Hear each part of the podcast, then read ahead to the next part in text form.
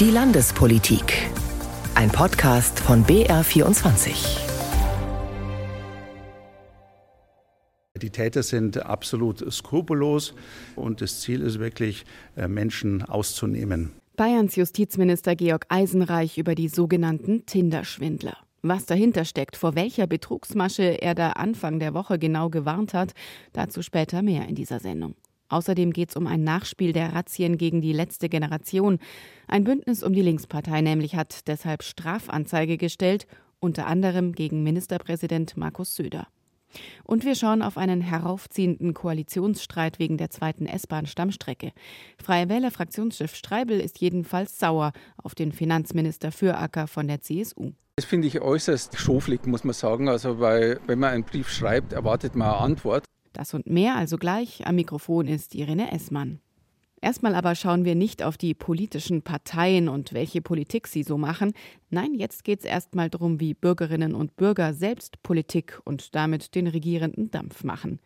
Direkte Demokratie nennt es sich, wenn die Bevölkerung sich auf kommunaler oder auch auf Landesebene per Bürger- oder Volksbegehren einmischt. Und da ist Bayern bundesweit Spitzenreiter. Das hat der Verein Mehr Demokratie festgestellt. Und Jonas Wenger erklärt nun die Einzelheiten und Hintergründe. Parkstein in der Oberpfalz. Hier sollen drei Windräder gebaut werden. Noch fehlen letzte Gutachten. Demnächst will der Gemeinderat das Projekt beschließen. Josef Langgärtner ist Vorstand der Bürgerenergie Parkstein. Die Unterstützung der Bevölkerung hat er bereits. Wir haben einen Bürgerentscheid gemacht mit einem positiven Ausgang für uns. 55 Prozent waren für Windräder und deswegen haben wir dann einfach weiter geplant und deswegen realisieren wir das Ganze jetzt. Ein Windpark vor Ort, ein neues Gewerbegebiet, mehr Radwege. Über solche Vorhaben können Bürgerinnen und Bürger vor Ort direkt demokratisch mitbestimmen. Entweder wenn ein Gemeinderat seine Bürger durch ein sogenanntes Ratsbegehren zur Entscheidung auffordert, oder wenn die Menschen selbst ein Bürgerbegehren starten, das mit genügend Unterschriften dann zu einem Bürgerentscheid führt. Der Verein Mehr Demokratie Bayern setzt sich für mehr direktdemokratische Verfahren ein. Am Donnerstag stellte er seinen aktuellen Bericht vor. Insgesamt wurden in Deutschland zwischen 1956 und Ende 2022 knapp 9000 Rats- und Bürgerbegehren auf den Weg gebracht. Landesgeschäftsführer Jan Renner sieht den Freistaat als Vorbild für direkte Demokratie. Nirgendwo finden so viele Bürgerbegehren und Bürgerentscheide oder auch Ratsbegehren statt wie in Bayern. Man kann also knapp sagen, dass 40 Prozent aller direktdemokratischen Verfahren in Deutschland aus dem Freistaat kommen. Das liegt laut Renner zum einen daran, dass in Bayern die zu erreichenden Quoren im Vergleich zu anderen Bundesländern moderat sind. Es braucht also vergleichsweise weniger Unterschriften, um von einem Bürgerbegehren zu einem Bürgerentscheid zu kommen. Ein weiterer Grund sei der relativ kleine Ausschlusskatalog im Freistaat. Das bedeutet zum Beispiel, dass wir fast jedes kommunale Thema, was es gibt, auch in Form eines Bürgerbegehren oder eines Bürgerentscheids angehen können. Ganz speziell ist da auch die Bauleitplanung zu nennen, die in vielen anderen Bundesländern ausgenommen ist. In Bayern können Bürger auch im Verlauf eines Bauprojekts noch mit einem Begehren einwirken. Auch deshalb gibt es immer wieder den Vorwurf, das Mittel der direkten Demokratie würde zum Beispiel Klimaschutzprojekte ausbremsen, frei nach dem Motto Klimaschutz ist wichtig, aber nicht vor meiner Haustür. Laut Renner ging die Tendenz zuletzt aber eher in eine andere Richtung. Wenn man sich jetzt nur mal die Bürgerentscheide anguckt, die sich auf Windkraft beziehen, so kann man feststellen, dass zwischen 2012 und 2018 vermehrt Bürgerentscheide gegen Windkraft ausgegangen sind. Und seit 2018, seit 2019 sehen wir aber, dass wirklich die überwältigende Mehrheit in Bürgerentscheiden pro Windkraft ausgeht. Ein Beispiel dafür ist eben auch der Entscheid in Parkstein im Jahr 2021. Beim Blick in die jüngere Vergangenheit zeigt sich, dass Klimaschutz in der direkten Demokratie insgesamt eine immer größere Rolle spielt. In den letzten fünf Jahren hat sich die Zahl der Klimaschutz fördernden Initiativen verglichen mit den fünf Jahren zuvor mehr als verdoppelt. Begehren, die den Klimaschutz bremsen, sind hingegen rückläufig. Die Möglichkeit, Bürgerbegehren und Entscheide auf kommunaler Ebene zu starten, gibt es in Bayern seit 1995. Damals räumten sich die Bürger dieses Recht selbst ein mit einem Volksentscheid auf Landesebene. Und das wird hierzulande gerne genutzt, nämlich seither knapp dreieinhalbtausend Mal. Und zumindest diese Umfrage in München zeigt, Die Menschen hätten gerne noch mehr davon. Ich finde mehr direkte Demokratie gut, muss ich schon sagen. Dann könnten die Leute einfach einmal so sagen, das mag ich, das mag ich nicht. Das war ganz gut. Also ich würde eigentlich gerne so ein Modell wie in der Schweiz zum Beispiel haben. Das fände ich besser. Ich finde es demokratischer. Auch gerade auf regionaler Ebene, dass da viel mehr die Bürger gefragt werden, das würde ich doch sehr begrüßen. In der eben angesprochenen Schweiz ist festgelegt, dass Bürgerinnen und Bürger viermal pro Jahr auf nationaler Ebene über sogenannte Volksinitiativen abstimmen können. Jan Renner von Mehr Demokratie Bayern versteht den Wunsch nach mehr direkter Demokratie. Die Leute haben ja auch ein Gespür dafür, was gerade wichtig ist an politischen Themen, wo es vielleicht auch eine Entscheidung aus der Politik eigentlich bräuchte. Und da können die Leute dann wirklich Unterschriften sammeln und eben sagen, okay, liebe Politik, wir möchten, dass hier etwas passiert. Ja, wir brauchen hier ein Korrektiv zu dem, was ihr vielleicht übersehen habt oder anders, äh, anders seht als wir. Er schaut nun schon gespannt auf kommenden Mittwoch. Denn da verkündet der Bayerische Verfassungsgerichtshof seine Entscheidung, ob das Volksbegehren Ratentscheid zur landesweiten Abstimmung zugelassen wird. Mehr als 100.000 Menschen in Bayern hatten sich dafür ausgesprochen, den Radverkehr stärker auszubauen. Das entspricht dem Trend der Statistik, wonach Menschen bei direktdemokratischen Initiativen zunehmend für mehr Klimaschutz abstimmen. Eine etwas andere Form der politischen Einflussnahme, nicht gedeckt von einem demokratischen Verfahren, ist das Agieren der letzten Generation. Sie versucht, außerhalb des Systems Politik zu machen bzw. Druck auf die Politik auszuüben mit ihren Aktionen. Und ist, so zumindest der Vorwurf, womöglich in Teilen sogar eine kriminelle Vereinigung. Jedenfalls ermitteln die Behörden aktuell in diese Richtung. Ob sich dieser Vorwurf bewahrheitet, das müssen dann auf Grundlage der Ermittlungen die Gerichte feststellen. Im Zuge einer umstrittenen Razzia vor zehn Tagen ließen die Behörden auch zwei Konten der letzten Generation sperren und nach Informationen des Bayerischen Rundfunks befand sich ein sechsstelliger Betrag darauf.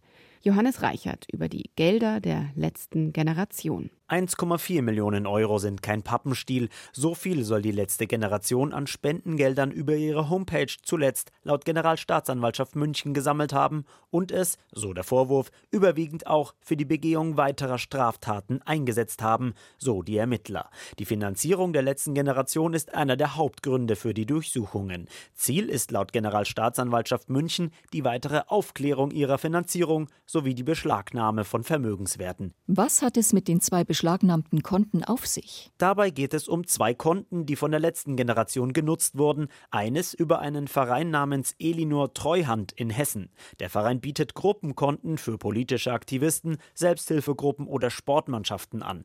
Das zweite Konto soll die Gruppe über die gemeinnützige GmbH KUEÖ in Hamburg genutzt haben. KUEÖ steht für Klima- und Umweltaufklärung für den Erhalt der lebenssichernden Ökosysteme. Die Geschäftsräume dieser gemeinnützigen GmbH wurden bei der Razzia auch durchsucht, wobei die Frage nun im Raum steht, ob die Firma überhaupt als gemeinnützig anzusehen ist. Interessant auch, selbst nach Sperrung dieses zweiten Kontos sammelt die Gruppe aktuell weiter über ein anderes Konto der KUEÖ. Wie finanziert sich die letzte Generation? Die letzte Generation finanziert sich zum größten Teil aus Einzelspenden und Crowdfunding. Im vergangenen Jahr nahmen die Klimaaktivisten über 900.000 Euro ein. Bekannt ist auch, dass Gelder der US-amerikanischen Stiftung Climate Emergency Fund der letzten Generation zukamen, allerdings nicht so viel wie vermutet. Die Organisation aus Kalifornien finanziert elf internationale Klimaprotestgruppen mit über 5 Millionen Euro. Die letzte Generation soll 50.000 Euro erhalten haben und auch nicht direkt sondern über den Berliner Verein Wandelbündnis. Dieser stellt einzelne Klimaaktivisten ein als Mitarbeiter für Klimavorträge oder Workshops. Das Ganze im Rahmen einer gemeinnützigen Bildungsarbeit zur Unterstützung der letzten Generation. Für was wurde das Geld ausgegeben? Das hat die Gruppierung in einem sogenannten Transparenzbericht veröffentlicht. Von den rund 900.000 Euro im Jahr 2022 hat die letzte Generation 530.000 ausgegeben. Rund 100.000 etwa für Materialien wie Flyer, Sekundenkleber, Warnwesten, Sitzkissen oder Handwärmer. Auch Handys oder Laptops wurden bezahlt. Der größte Teil der Ausgaben sind allerdings Mietkosten, etwa für Veranstaltungsräume, Mietwagen, Hebebühnen oder Unterkünfte. Insgesamt mehr als 250.000 Euro. Die Rechtskosten der Klimaaktivisten beliefen sich auf insgesamt 17.000 Euro. Soweit die Informationen zur Finanzierung der letzten Generation, die Johannes Reichert zusammengetragen hat. Von Vorverurteilung bzw. Verleumdung der letzten Generation spricht gerade ein Bündnis verschiedener kleiner Parteien um die Linkspartei. und hat deshalb nun sogar bayerische Spitzenpolitiker angezeigt. Jonas Wengert. Die Anzeigen richten sich konkret gegen Ministerpräsident Markus Söder, Justizminister Georg Eisenreich, Innenminister Joachim Herrmann und den Münchner Generalstaatsanwalt Reinhard Röttle. Das Bündnis wirft den CSU-Politikern sowie dem Generalstaatsanwalt Verleumdung vor. Der Hintergrund die Staatsanwaltschaft München und das Bayerische Landeskriminalamt hatten vergangene Woche unter anderem die Webseite der letzten Generation beschlagnahmt und mit dem Hinweis versehen, Zitat, die letzte Generation stellt eine kriminelle Vereinigung gemäß § 129 Strafgesetzbuch dar. Für die Landesvorsitzende der Linken, Adelheid Rupp, ist das Vorgehen von Generalstaatsanwalt Röttle ein klarer Fall von Vorverurteilung. Er hat hier nicht bedacht, dass die Unschuldsvermutung zu gelten hat. Es ist absolut unzulässig, im Wege einer derartigen Äußerung die letzte Generation zu verleumden und zu beleidigen. Später wurde der Hinweis von der Webseite entfernt, die Staatsanwaltschaft ruderte zurück und erklärte, dass die Frage erst gerichtlich geklärt werden müsse auf Basis der laufenden Ermittlungen. Die Anzeigen gegen die Politiker Söder, Eisenreich und Hermann sind laut Rupp nötig, da Ministerien gegenüber der Staatsanwaltschaft weisungsbefugt sind. Es liegt sehr nahe nach dem politischen Druck, der erzeugt wurde und auch einer gewissen Kraftmeierei, dass dies eine Anweisung gewesen sein könnte. Es ist für uns politisch durchaus vorstellbar und insofern tragen natürlich der Ministerpräsident, der Justizminister Verantwortung und nachdem das Landeskriminalamt da mit genannt ist, natürlich auch der Innenminister. Eben jener Innenminister, Joachim Herrmann, sagte gegenüber dem BR, er halte die Anzeigen für absurd. Die letzte Generation versuche Start- und Landebahnen an Flughäfen zu blockieren und Energieleitungen zu stören. Das sind äh, erhebliche Straftaten und äh, da nützt es nichts, wenn die äh, Last Generation einfach erklärt, sie arbeite gewaltfrei. Das sind Gewalttaten. Äh, wie die dann im Einzelnen zu bestrafen sind, ist Sache der Justiz. Auch Teile der Opposition im Landtag kritisierten das Vorgehen des Bündnisses.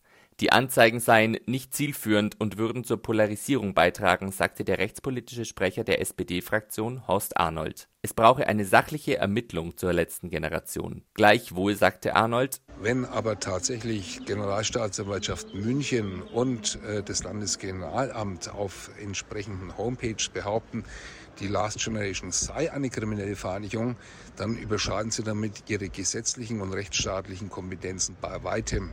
Auch in den Augen von FDP-Fraktionschef Martin Hagen müssen Gerichte die letzte Generation beurteilen. Tatsache ist aber, dass ihre Aktivisten immer wieder systematisch Straftaten begehen. Deshalb sei es wichtig, konsequent gegen die Gruppe vorzugehen, so Hagen. Das Bündnis um die Linkspartei verteidigte das Vorgehen der Klimaaktivisten. Ihr Ziel sei es, Institutionen zu mehr Klimaschutz anzuhalten. Eingegangen sind die Strafanzeigen übrigens bei der Staatsanwaltschaft München I, weil die aber natürlich nicht gegen sich selbst ermitteln kann, übernimmt das nun die Staatsanwaltschaft Bamberg, wie BR24 auf Anfrage erfahren hat. Was aber ist da nun dran an dem Vorwurf, die Staatsanwaltschaft sei weisungsgebunden, sprich die Staatsanwaltschaft handle auf Anweisung von Politikern? Gilt da nicht eigentlich die Gewaltenteilung? Macht die Staatsregierung da womöglich unrechtmäßig Politik mit Hilfe der Justiz?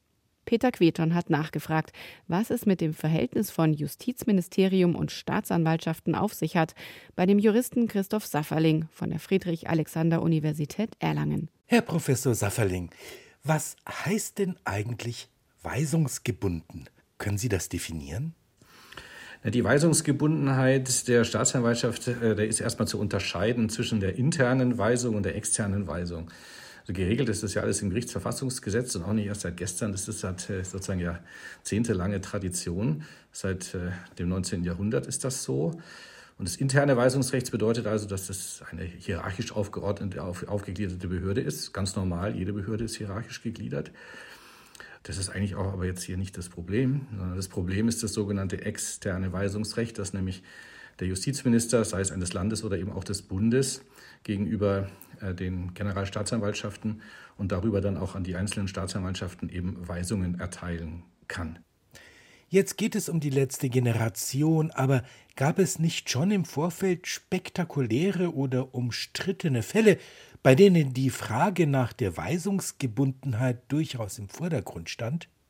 Also das Spektakuläre war vor einigen Jahren auf Bundesebene, als der damalige Bundesjustizminister Heiko Maas dem damaligen Generalbundesanwalt Harald Range verbieten wollte, gegen netzpolitik.org zu ermitteln. Und er wollte schließlich einfach das Ermittlungsverfahren hier durchführen, um halt dann auch feststellen zu können, dass keine Straftat vorliegt. Aber äh, Heiko Maas wollte, dass das sofort beendet wird. Und dann haben sich die beiden, also Justizministerium und Generalbundesanwalt, irgendwie so verhakt, dass es schließlich dazu kam, dass Herr Range zurückgetreten ist. Ne? Was ist eigentlich der Hintergrund, dass es diese Weisungsgebundenheit überhaupt gibt? Da wird sich doch der Gesetzgeber etwas dabei gedacht haben. Es ist letztlich ja äh, die Frage der politischen Verantwortung und auch der demokratischen Verantwortung. Nur der Justizminister ist über das Kabinett dann auch dem Parlament verantwortlich. Und wenn also in der Republik äh, oder jetzt eben auch im Freistaat etwas passiert auf Seiten der Staatsanwaltschaft, was eben nicht den gesetzlichen Vorgaben entspricht, dann wäre jetzt der Justizminister eben äh, dafür verantwortlich, ähm, dem, ähm, dem Parlament gegenüber. Und äh, diese Verantwortung kann er eben vor allem dann nachkommen, oder man sagt eben auch nur dann nachkommen, wenn er entsprechend die Staatsanwaltschaft auch in der Hand hat, also wenn er da eben Einfluss nehmen kann. Aber wird denn irgendwo festgehalten, welche Anweisungen wann erteilt wurden? Gibt es denn so etwas wie eine Dokumentationspflicht? Ja, nee, die gibt es nicht, in der Tat. Also das ist im Gesetz jedenfalls so nicht vorgeschrieben, äh, dass man aufgrund der sozusagen Aktenreinheit als Empfänger möglicherweise einer solchen Weisung dann einen Vermerk in die Akte gibt. Äh, das wird man tun, um sich auch abzusichern, ähm, aber äh, dokumentiert werden muss das nicht. Das steht im Gerichtsverfassungsgesetz jedenfalls so nicht drin. Das ist doch eigentlich erstaunlich. Juristen gelten doch sonst durchaus als penibel Sachen festzuhalten, zu dokumentieren, aufzuschreiben. Hier nicht. Das war im Übrigen ja äh, vor ein paar Jahren mal die Frage, ob man das Gesetz hier ändert. Denn die äh, deutsche Situation mit diesem externen Weisungsrecht ist ja europäisch ein bisschen in äh, sozusagen Frage gestellt worden durch den Europäischen Gerichtshof der eben einmal in einem Urteil festgestellt hat, die, Europä die deutsche Staatsanwaltschaft sei keine unabhängige Justizbehörde. Und in diesem Kontext hat man darüber nachgedacht, ob man vielleicht das Gerichtsverfassungsgesetz ändert. Und eines der Änderungsvorschläge war eben eine Dokumentationspflicht einzuführen. Aber zu dieser Änderung ist es jedenfalls bislang noch nicht gekommen.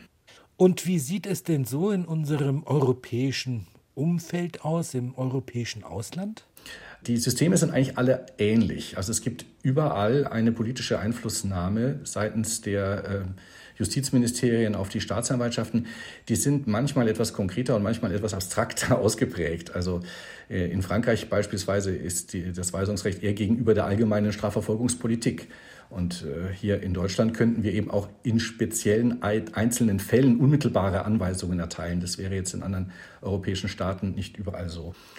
Ganz anders ist das System im Vereinigten Königreich. Also da haben wir eine ganz andere Staatsanwaltschaftsstruktur. Da ist die Staatsanwaltschaft auch nicht die Herrin des Ermittlungsverfahrens. Da macht die Polizei sehr viel, sehr viel, sehr viel selbstständiger arbeitet die Polizei und wird dann erst am Ende äh, dann die Staatsanwaltschaft einschalten oder möglicherweise bei einzelnen Ermittlungsmaßnahmen. Aber da ist die Staatsanwaltschaft ähm, tatsächlich nur Anklagebehörde. Könnte sich denn diese Weisungsgebundenheit in Deutschland auch einmal ändern? Kann man sie abschaffen? Also das Weisungsrecht lässt sich tatsächlich gerade nur schwer politisch abschaffen, weil eben vor allem auch die Länderjustizministerinnen darauf bestehen. So ist jedenfalls mein Eindruck, wenn ich mir die politische Diskussion so anschaue. Und das liegt letztlich daran, dass sie eben in der Demokratie dann vor dem Parlament dafür verantwortlich sind, was die Staatsanwaltschaften machen. Der Jurist Christoph Safferling von der Friedrich-Alexander-Universität Erlangen war das im Gespräch mit Peter Queton. Das Desaster um die zweite S-Bahn-Stammstrecke beschäftigt in der kommenden Woche erneut den Untersuchungsausschuss im Landtag. Mit Spannung wird erwartet, was die frühere bayerische Verkehrsministerin Kerstin Schreier aussagen wird. Derweil zieht rund um die Großbaustelle ein Koalitionsstreit auf. Die Freien Wähler fürchten, dass wegen des teuren Mammutprojekts in München ÖPNV-Projekte im Rest Bayerns nicht mehr finanziert werden können. Die CSU schweigt dazu bislang, berichtet Johannes Reichert. Albert Füracker von der CSU und Florian Streibel von den Freien Wählern werden wohl keine Brieffreunde mehr. Denn seit mehr als sechs Monaten warten Streibel und die Freien Wähler auf eine Antwort vom Finanzminister. Sie fürchten, dass der Bau der zweiten Stammstrecke in München zur Kostenfalle wird und andere Bahnprojekte buchstäblich unter die Räder kommen. Deshalb haben sie am 11. November einen Brief an den CSU-Finanzminister geschrieben. Darin fordert die Fraktion per Haushaltsbeschluss festzuhalten, dass Gelder für andere Bahnprojekte Eisenbahnprojekte in Bayern nicht gestrichen werden. Doch Albert Füracker kam der Bitte nicht nach. Nein, er habe noch nicht einmal auf den Brief reagiert, kritisiert Freie Wähler Fraktionschef Florian Streibel. Das finde ich äußerst schoflig, muss man sagen. Also, weil, wenn man einen Brief schreibt, erwartet man eine Antwort. Die Freien Wähler wollen das Mammutprojekt Zweite Stammstrecke nur dann weiter mittragen, wenn auch Vorhaben wie die Sanierung der Werdenfelsbahn oder die weitere Elektrifizierung von Bahnstrecken umgesetzt werden, so Streibel. Wir wollen, dass die Bahn genauso in Aschaffenburg, in Hof oder in Kam funktioniert und nicht nur in München. München ist wichtig und die Stammstrecke ist wichtig, aber die anderen darf ich nicht übersehen. Zur Finanzierung der Mehrkosten der zweiten Stammstrecke bringen die Freien Wähler ein Sondervermögen ins Gespräch. Auch Norbert Moy vom Fahrgastverband ProBahn sieht es kommen, dass die Regionalisierungsmittel, die der Freistaat vom Bund bekommt, um den Nahverkehr in Bayern zu entwickeln, am Ende alleine für das Münchner Prestigeprojekt draufgehen könnten. Das darf auf gar keinen Fall passieren. Die Freien Wähler haben möglicherweise auch recht mit ihrer Befürchtung. Es darf nicht passieren, weil wir jetzt eigentlich vor der Verkehrswende stehen. Wir müssen das Bahnnetz massiv ausbauen. Wir merken auch heute schon als Fahrgäste, die Züge sind meistens voll seit dem Deutschlandticket noch voller. Das heißt, der Ausbau ist dringend überfällig. Zahlreiche Projekte warteten schon seit Jahren auf ihre Realisierung, sagt der Fahrgastvertreter. Das Münchner S-Bahn-Netz muss an den Außenstrecken ausgebaut werden. Wir brauchen auch die Eisenbahn in der Fläche. Wir brauchen neue Strecken und wir brauchen vor allem auch einen Umstieg auf elektrischen Betrieb. Bayern ist noch Schlusslicht. Der Finanzminister will sich zu dem Streit nicht äußern. Schriftlich verweist das Ministerium auf den Landtag, der das Sagen über den Haushalt habe. Wörtlich heißt es, der Bayerische Landtag wird auch in den kommenden Haushaltsjahren über die jeweiligen Haushaltsgesetze Beschluss fassen und über die Finanzierung von Projekten entscheiden. Sollte es nach der Landtagswahl wieder zu Koalitionsverhandlungen zwischen CSU und Freien Wählern kommen, spätestens dann wollen die Freien Wähler das Thema wieder auf den Tisch legen. Wer im Internet nach der großen Liebe sucht, kann rasch in den Fokus von Kriminellen geraten. Ermittler sprechen diesbezüglich von perfiden Methoden. Alleine in Bayern sind nach Angaben der Zentralstelle Cybercrime mindestens 20 Millionen Euro ergaunert worden. Der Justizminister warnte in dieser Woche eindringlich vor den sogenannten Tinder-Schwindlern, wobei Schwindler da eigentlich eine Untertreibung ist. Jedes Opfer in Bayern ist bislang im Schnitt um 70.000 Euro betrogen worden. Manche sogar um mehr als eine Million Euro, verkündet Justizminister Georg Eisenreich. Der Schaden ist riesig, aber die Bilanz der Zentralstelle Cybercrime Bayern beim Ermitteln der sogenannten Tinder-Schwindler miserabel. Bislang haben wir noch keinen Täter erwischt, sagt der zuständige Oberstaatsanwalt. Das Phänomen ist seit 2021 bekannt. Die Ermittlungen seien schwer, die Täter agierten international vernetzt, so Justizminister Eisenreich. Die Täter sind absolut skrupellos. In ganz verächtlicher Weise reden die über andere Menschen, reden über diese Opfer und das Ziel ist wirklich, äh, Menschen auszunehmen. Die Betrüger bauen über die Dating-Portale zunächst eine emotionale Bindung zu ihren Opfern auf und verleiten dann zu den Fake-Geschäften. Bayerns Justizminister rät dazu, misstrauisch werden, wenn Zahlungen in Kryptowährungen verlangt und hohe Gewinne versprochen werden und die Täter anzeigen. Und mit dem Beitrag von Andreas Neukam endet dieser Blick auf die Themen der Landespolitik in dieser Woche. Einen schönen Sonntag wünscht Irene Essmann.